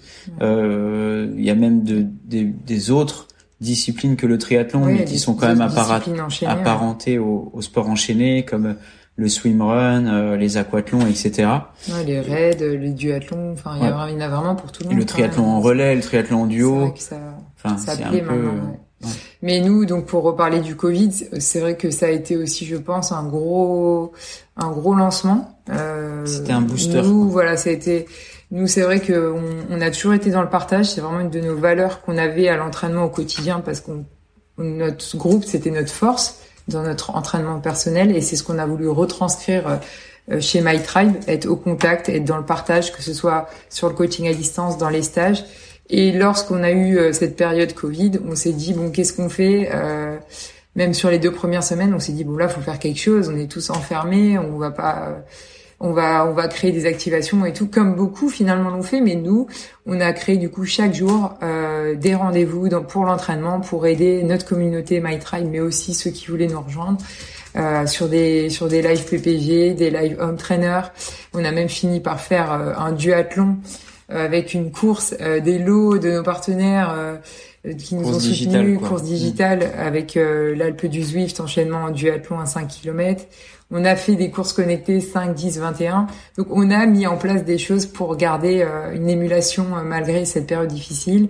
Et c'est ce qui a aussi et c'est ce qui a aussi beaucoup aidé My Tribe. C'est ce qui a plu. c'est voilà, mm. cette période a été quand même a été voilà, ça a créé quelque chose. Et puis derrière, on a eu aussi cette, euh, cette, euh, c'est au même moment où on s'est dit on a besoin euh, de progresser, toujours, voilà, on se remet toujours en question dans le coaching. Et puis l'évolution des appareils connectés, l'évolution des méthodes de coaching ont fait que on a eu un besoin grandissant sur le suivi des athlètes. Et c'est là où avec Fred, on s'est dit il faut qu'on qu'on qu'on crée une plateforme pour euh, récolter euh, l'analyse, euh, enfin pour récolter les entraînements des athlètes, faciliter leur analyse. Et, et, donc on a commencé à réfléchir là-dessus. Ça a été un peu l'idée de d'une plateforme d'entraînement. Et puis on a on a rencontré sur un stage aussi, un stage My Tribe, un athlète avec qui on a parlé de ce projet-là un petit peu par hasard. Enfin, Fred, tu mm. vas pouvoir en dire un peu plus. C'était un projet. on va dire que le Covid nous a mis un, un, coup de boost aussi dans, dans, le, dans ce choix-là, mais c'était une volonté qu'on avait depuis le début de euh, créer euh, un outil vraiment idéal euh, qui corresponde vraiment à nos, à nos besoins, euh, autre que un, un, PDF ou un, un, tableau Excel pour, pour créer des entraînements et échanger et créer du contact avec les athlètes. Mm. Et donc, ouais, sur sur le. Donc, du coup, on a rencontré un stage, un, un athlète qui était développeur, euh, Boris, euh, qui, est, qui, est, qui est parmi nous d'ailleurs, vous avez peut-être vu passer, et, euh, et, et on lui a, on lui a, enfin Fred lui a parlé de cette idée-là qu'on avait, et lui, il a, il avait eu aussi l'envie de se créer une petite euh, application pour euh, son entraînement perso, et donc c'est parti comme ça, euh, l'idée de création d'une plateforme d'entraînement qui s'appelle I Sport.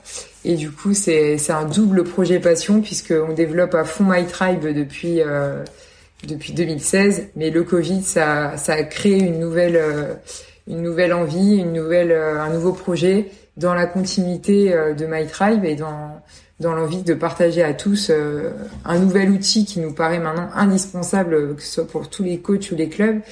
Et, et on s'est lancé depuis donc dans la dans le développement de iDo, qui est une plateforme d'entraînement. Et quand, quand, quand vous dites une plateforme d'entraînement, c'est-à-dire ça, ça, ça fait quoi exactement? Ça sert à quoi? Alors en fait, euh, ça a été euh, euh, pour nous l'outil idéal pour euh, pour tous les coachs et les clubs, comme a dit Charlotte. Euh, tout simplement, on s'est on s'est basé sur nos besoins. après 25 ans en tant qu'athlète de haut niveau, triathlète quotidien, et 7 ans d'entraîneur, on avait une vision assez précise quand même de de ce qu'il nous fallait. Euh, mais on savait que ça allait prendre du temps. Et en fait, euh, les, les, grandes lignes, c'est euh, c'est une planification structurée et accessible par les athlètes et facile à comprendre et à la fois détaillée. L'analyse aussi, l'analyse des performances qui est quand même le, le, le point clé de la performance pour, comme on disait tout à l'heure, déceler des excès de fatigue, déceler des blessures, euh, aussi euh, calculer un pic de forme pour qu'il tombe pile le jour de la compétition. Euh, tout ça, c'est euh, donc c'est possible sur sur la plateforme et aussi la communication. Euh, la valeur de MyTribe, c'était d'être au plus proche des athlètes, l'échange, le partage. Et pour nous, l'entraînement, ça passe, c'est vrai, par des courbes, mais ça passe aussi par la communication, l'échange et euh, il fallait un outil qui soit capable d'échanger à tous les étages de la préparation d'un athlète euh, facilement sans avoir de multiples canaux, de multiples applications, un coup par mail, un coup par texto, etc., un coup sur les réseaux ou un coup sur le, un tableau Excel. Et donc là, ça centralise tout.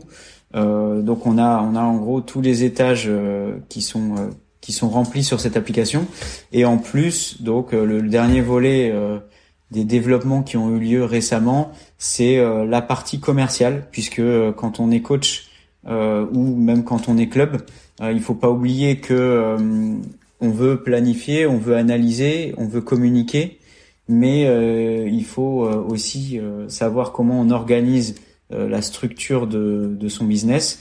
Et on a donc sur la plateforme une euh, un volet euh, gestion des commandes, gestion des abonnements, gestion administrative, gestion administrative et commercialisation qui permet de, de, structurer tout ça euh, sans, sans perdre de temps et sans se, se perdre non plus dans d'innombrables euh, tableaux et, et calculs. Oui, ça peut, ça peut. Ok, donc en gros, c'est, on peut, on peut le résumer en une interface entre le coach et l'athlète. Exactement. ou le club et l'athlète. Ouais. Ou le club et l'athlète, ok. Et, et, donc du coup, vos clients à vous aujourd'hui, c'est plutôt les clubs et les coachs. Exactement. De iDo, ouais. En fait, c'est une, c'est une plateforme qu'on aurait pu limiter à MyTribe, mais c'est un outil tellement complet que on a voulu le proposer et le partager à d'autres coachs parce que c'est vraiment un outil qui est qui est qui est extraordinaire. C'est un tout en un qui regroupe toutes les fonctionnalités, qui permet au coach ou au club de faire euh, son travail, qui est l'entraînement à la base ou la communication avec l'athlète, euh, l'analyse, mais de manière beaucoup plus efficace,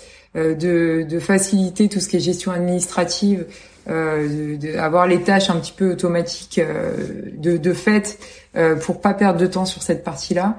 Et donc c'est vraiment un, un outil indispensable hein, pour maintenant structurer de manière complète euh, le, le fonctionnement d'un club ou d'un ou d'un coach. Quoi. Et c'est un, ça, pardon, c'est un, un, outil qui est dédié au triathlon en tant que tel, ou bien est-ce que c'est vous l'ouvrez aussi à d'autres euh, sports? Oui, il y a d'autres entraîneurs et d'autres clubs euh, qui sont sur la plateforme qui sont pas forcément dans le triathlon, notamment des clubs d'athlétisme, euh, des coachs de trail, des coachs de natation, des, des entraîneurs de vélo aussi euh, assez réputés qui sont physique aussi. ouais qui utilisent tous les tous les enfin c'est un outil qui est très puissant donc il y a aussi des algorithmes de calcul de la charge d'entraînement euh, assez poussés et, euh, et c'est pour ça que même des entraîneurs de cyclisme réputés l'utilisent pour pour leurs athlètes. En fait le projet il est né euh, parce que après avoir entre guillemets assouvi notre besoin de partage avec les athlètes avec My Tribe, euh, on s'est euh, perfectionné aussi euh, dans l'entraînement au fur et à mesure des années et puis on s'est dit ben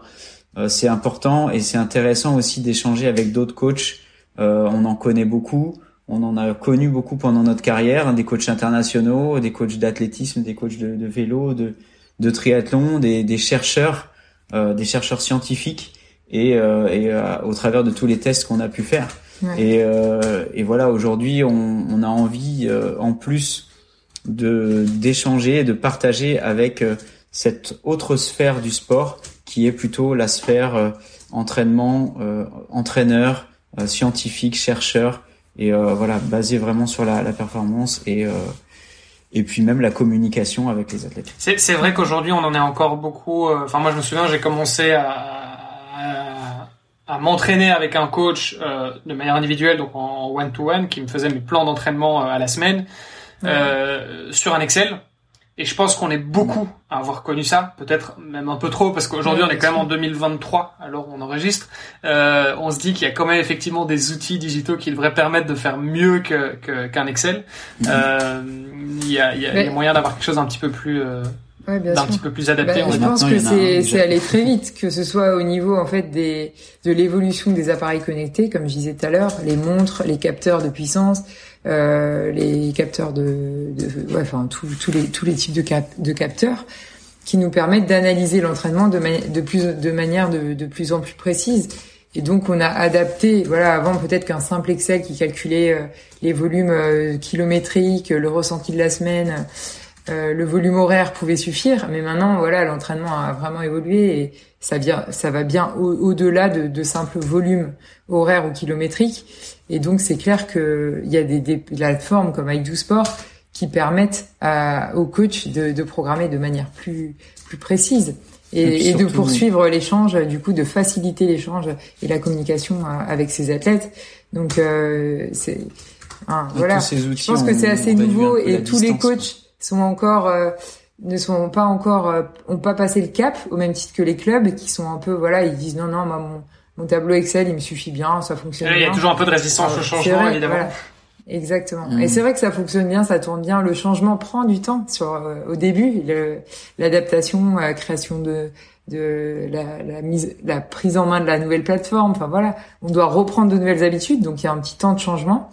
Mais après, en fait, pour gagner pour gagner un temps de confort, enfin un, temps de travail et un et un confort, et, un confort même dans l'analyse euh, de l'efficacité, avoir un, plus de précision euh, en termes de, de, de retour d'entraînement qui est, qui est qui est non négligeable. Moi, je me dis mais comment font les autres coachs pour euh, pour ne ah pas bah, passer sur cette plateforme ou les autres clubs et les clubs qui voilà qui commencent à tester, ils commencent souvent à tester. Ah ouais c'est pas mal et tout et une fois qu'ils sont lancés dessus, ils se disent mais mais en fait, c'est c'est génial. Ce, Faudrait les payer cher pour, euh, pour qu'ils reviennent en arrière. Et ça, et ça, et ça, c'est souvent, c'est souvent la, la même chose avec euh, les nouvelles technologies, c'est-à-dire que, bah non, moi, je, je, je, le vis très bien sans, j'en ai pas besoin, euh, jusqu'au jour où on essaye. Et en fait, le jour où tu as essayé euh, le changement de vitesse, euh, tu vois, euh, électronique, le jour où tu as testé les AirPods, tu te dis, bah en fait, ouais non, c'est tout con, mais mais ça change ma vie. en tout cas, t'as, en tout cas, t'as du mal à revenir en arrière, quoi. Ça, c'est sûr.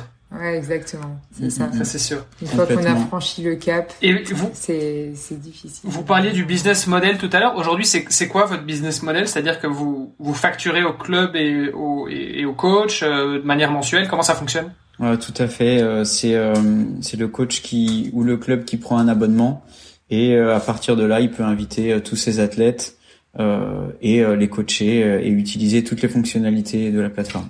C'est assez intuitif, c'est assez simple à, mettre en place.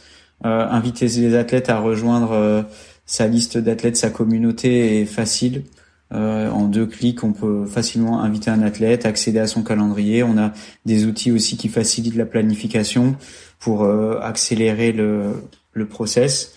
Donc euh, tout est, euh, on a voulu quelque chose aussi de très simple, très accessible, avec euh, aussi des, des indicateurs de, de fatigue comme on en parlait tout à l'heure et des courbes qui, qui sont relativement faciles à comprendre.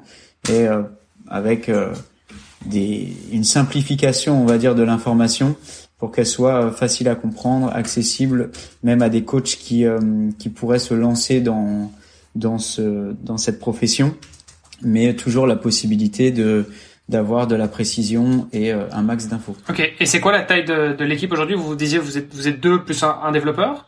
Ou bien il y a il y a d'autres personnes Alors, encore? euh, il y a du boulot pour euh, pour 20, Ok. mais on est trois. Ok. non mais c'est souvent le cas dans les dans les startups. donc C'est ça que je demande. Ouais, Ouais, c'est ça, exactement. C'est ça. C'est pas, c'est, c'est Mais- passionnant, c'est super excitant. On a plein d'idées. Euh, malheureusement, il faut aussi euh, être un peu patient parce qu'on a des, des idées pour 25, mais euh, il faut aussi euh, bah, faire les choses euh, étape par étape. Euh, parfois, il faut aussi revenir un petit peu en arrière. Faut, faut apprendre de de certaines expériences, mais globalement, on est on est tous les trois super investis, super motivés, et on peut dire que on, on est euh, à fond dans le projet quasiment 24 heures sur 24. Et comme on disait euh, encore hier, Mm. euh, je pense que c'est une chance extraordinaire d'avoir des projets comme ça passionnants, euh, stimulants, excitants au quotidien. Et même s'il y a des moments où euh, ben il y a beaucoup de choses à faire et on se sent un petit peu voilà frustré parce qu'on voudrait tout faire d'un coup. Euh, faut, faut se rendre compte aussi de la chance qu'on a d'avoir ce projet qui nous anime euh, et puis euh, ce, ce contact avec tous les tous les utilisateurs qui est hyper riche. Tous les coachs que j'ai régulièrement au téléphone ou par mail qui euh, qui échangent sur leur expérience et qui me font leur retour. Je trouve que c'est c'est une richesse énorme et ça fait euh, progresser tout le monde. Mm, Donc euh, voilà, après moi je, je trouve qu'on continue dans notre lancée à chaque fois qu'on a un nouveau projet, c'est euh, c'est euh, objectif, euh, partage, performance et euh, et passion. Et voilà, on arrive Mais c'est vrai que- encore à, à quelque chose de super. C'est vrai qu'on a, je pense que le, le sport forge un caractère aussi, et on, ce caractère-là de persévérance, de, de travail, de, de rigueur, et ben on le retranscrit aussi euh, dans, dans notre projet passion, que ce soit pour euh, My Tribe ou pour Aidou, et, euh, et du coup on vit ça à fond. Mm. Et, euh, et c'est vrai qu'on a des, des idées un peu au-delà de, de nos capacités, mais en tout cas on se met à fond pour De tout nos mettre en place. De notre disponibilité Et, plutôt. euh, et, ouais, et voilà. Mais ça va, on, on arrive quand même à, à, à faire quelque chose de, de super performant, donc euh, Oui, oui, c'est encourageant et, et qui sait euh, peut-être euh, agrandir l'équipe euh, quand, quand ce sera possible. C'est euh, c'est dans nos ambitions. Je peux c'est c'est c'est un peu le, le propre du de l'entrepreneur hein, d'avoir Oui. euh, plus plus plus d'idées que de, de- des capacités d'exécution C'est euh, souvent le cas et, et vous avez euh, vous avez euh, fait une levée de fonds ou quoi pour ça ou bien c'est vraiment quelque chose que vous développez de manière organique euh, avec vos, vos revenus de, de coaching par exemple? Ben, on a on a pris le, le enfin on a pris le parti, on a pris la décision euh, et puis ça s'est fait un peu comme ça, euh, animé par toute cette motivation et cette euh, cette ambition. On a plutôt foncé avec euh, en comptant uniquement sur nos propres euh, moyens et notre propre temps et notre propre énergie plutôt que faire appel à, à des aides. Donc depuis le début, on est entièrement autonome et euh, en gros objectif être capable de d'auto-alimenter le projet qui, qui s'alimente de lui-même. Et là, on arrive justement à, à ce, à ce moment-là. Donc, l'objectif est atteint. Et maintenant, le prochain, la prochaine étape, c'est agrandir l'équipe. Mais ça fait trois ans que que que on, on développe ce, ce projet sans sans forcément de rentabilité au départ mm. et sans faire appel à aucune aide.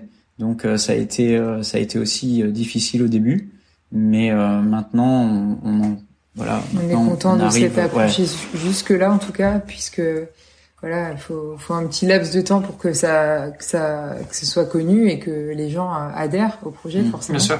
L'avantage, ça commence à... l'avantage de cette stratégie, c'est qu'on est 100% propriétaire de nos décisions aussi, et que euh, euh, on a on a assez d'expérience pour, je pense, euh, savoir lire l'avenir, savoir lire le, marché.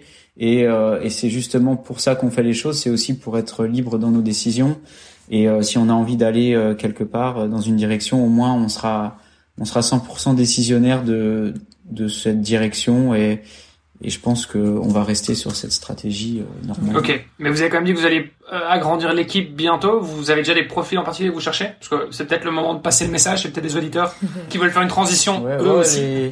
ouais, bah alors on a beaucoup de, de demandes euh, de, de collaborateurs, donc euh, je pense qu'à ce niveau-là, il y aura il y aura pas trop de problèmes. Ouais, c'est c'est de... plutôt euh, attendre que les les fonds soient nécessaires pour pour nous permettre mais euh, les besoins ils sont ils sont un peu partout hein. ils sont ça peut être euh, côté euh, développement côté marketing euh, côté euh, communication vente etc de toute façon il y a il y a des besoins dans dans tous les secteurs. Bah, on a fait on a fait un beau tour sur votre votre parcours sportif sur l'aspect aussi on va dire un peu plus business et entrepreneurial. Reconversion. Voilà reconversion au sens large. C'est c'est donc je pense que vous avez un, vous avez quand même une bonne vision du monde du triathlon aujourd'hui. Euh, c'est quoi pour vous l'avenir du triathlon? L'avenir du triathlon? Euh... Mmh, Moi, je... Il faut que je réfléchisse. Là. On a combien de temps? Euh, Vous avez 4 heures. Introduction de partie, conclu... de, de partie conclusion. C'est une bonne question ça. Ouais. Alors euh, avant, en intro, euh, puisqu'on a quatre heures, j'en profite. euh, je dirais que euh, on est dans un monde où il est très difficile de prédire l'avenir, puisque euh, on est dans un monde qui est très changeant, très très volatile, on va dire, et qui est capable de de faire un virage à, à 90 degrés à tout moment, sans que quasiment personne ait pu le prédire. Donc euh, l'avenir du triathlon, c'est euh, c'est avant tout euh, de pouvoir s'adapter à toutes les situations, un petit peu comme un triathlète d'ailleurs. Donc s'adapter à, à, différentes épreuves, à différents parcours, différentes distances. Donc voilà, on pourrait éventuellement imaginer le futur du triathlon avec une multitude de euh, un peu comme ça se profile avec le swimrun, euh, avec des distances qui vont être un petit peu euh, euh bizarres, euh, différentes de ce qu'on a pu voir, avec aussi notamment l'arrivée de la, la Super League. on a pu voir que le triathlon, comme on le connaît, il est un petit peu un petit peu trituré dans tous les sens pour qu'il devienne plus attractif, plus télévisuel, plus fun.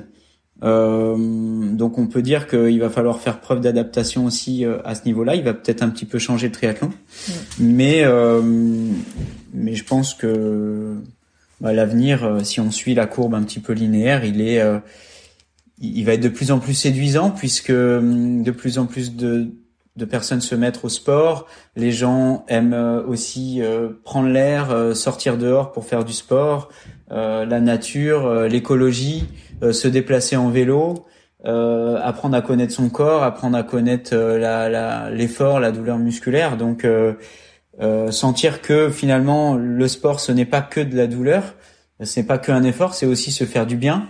Au final, on comprend maintenant que aller courir ça fait mal sur le moment, mais qu'en fait c'est synonyme de de survie puisque le sport est est indispensable pour être en bonne santé.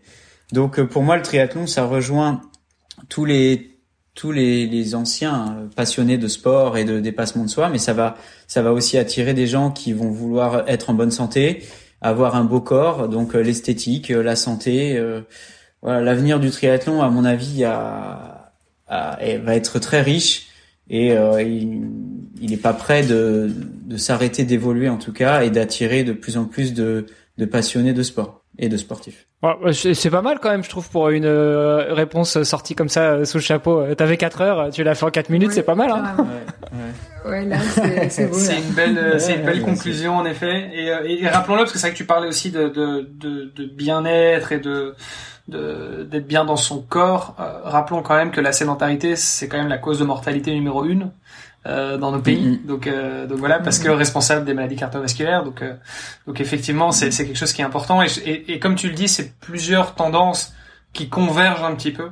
Euh, donc voilà. Ouais, entre la santé et l'écologie, je pense que là, on on est pile dedans. On est alors on est assez bien dedans, même s'il y a encore des questions qui se posent. Tu vois, on parle d'écologie, bah est-ce que euh, tu vois, est-ce que le triathlon, est-ce que aller faire euh, championnat du monde à Hawaï, euh, est-ce que c'est écologique pour ah autant, tu vois Donc il y a quand même voilà, il y a quand même des questions qui se posent.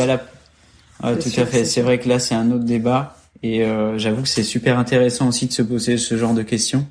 Il y a la pratique et puis il y a la, la compétition, c'est sûr qui qui suscite encore pas mal de réflexions, mais mais c'est cool, ça évolue et puis on voit aussi que les gens s'intéressent à, à, ces sujets. Et donc euh, entre triathlètes, on est aussi euh, peut-être à même de trouver des solutions, d'apporter des solutions, ou au moins de se poser des bonnes questions. Mm. Donc euh, il y a un bon vivier de, de gens qui ont envie de faire bouger les, bouger les choses aussi chez les triathlètes. Charlotte, est-ce que tu voulais, tu voulais rajouter quelque chose par rapport au futur du triathlon? Bah écoute, je pense que Fred a très bien conclu. Et je pense que c'est un, c'est un sport pour tous.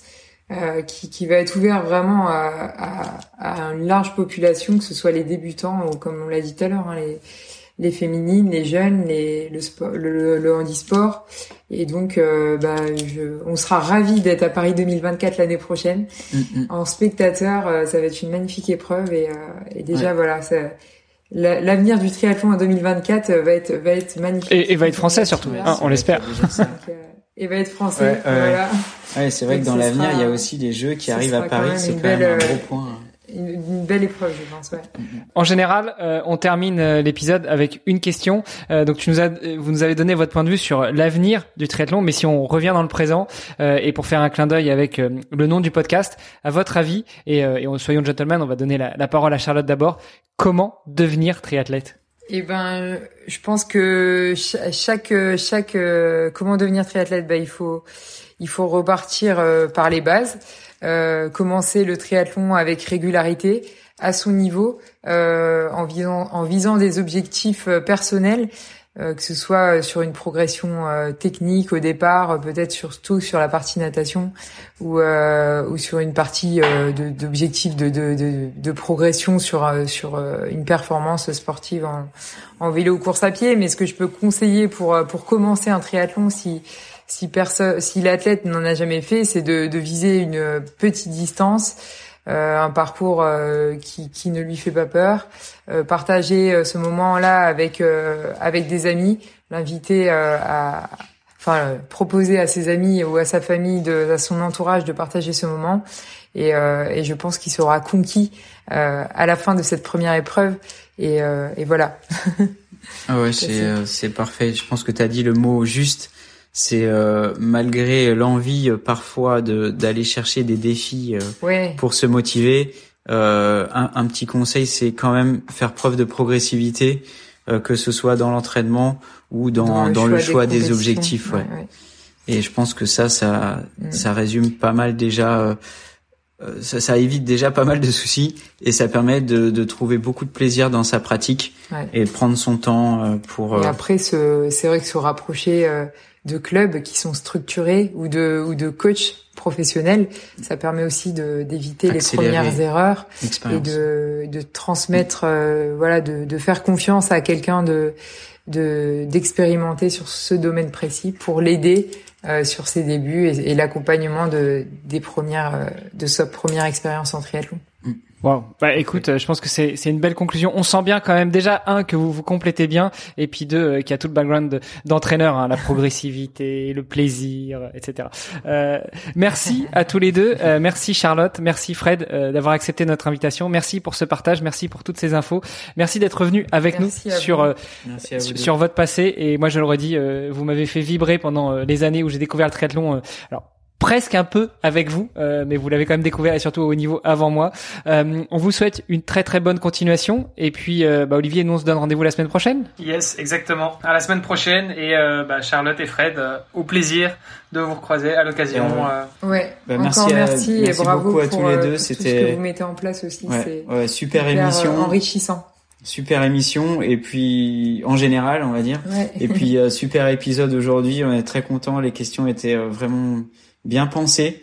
Et bien, il y avait eu du travail aussi de votre côté, ça fait plaisir. On voit aussi deux passionnés et euh, deux, deux, on va dire journalistes, mais aussi deux sportifs. journalistes, je euh, sais pas si on pourrait en dire autant, mais voilà. Mais, mais, euh, voilà, on, on essaye d'apporter notre petite pierre au futur du triathlon. yes, ça marche. Bah, avec plaisir. Allez, merci à vous. Et à bientôt. Merci, ciao. Salut. Bonne journée. Merci d'avoir écouté cet épisode jusqu'au bout. N'oubliez pas de rejoindre notre groupe Facebook pour discuter avec les invités, commenter et poser vos questions. Et Olivier et moi, nous vous répondrons dans un prochain épisode. À la semaine prochaine. Salut les sportifs.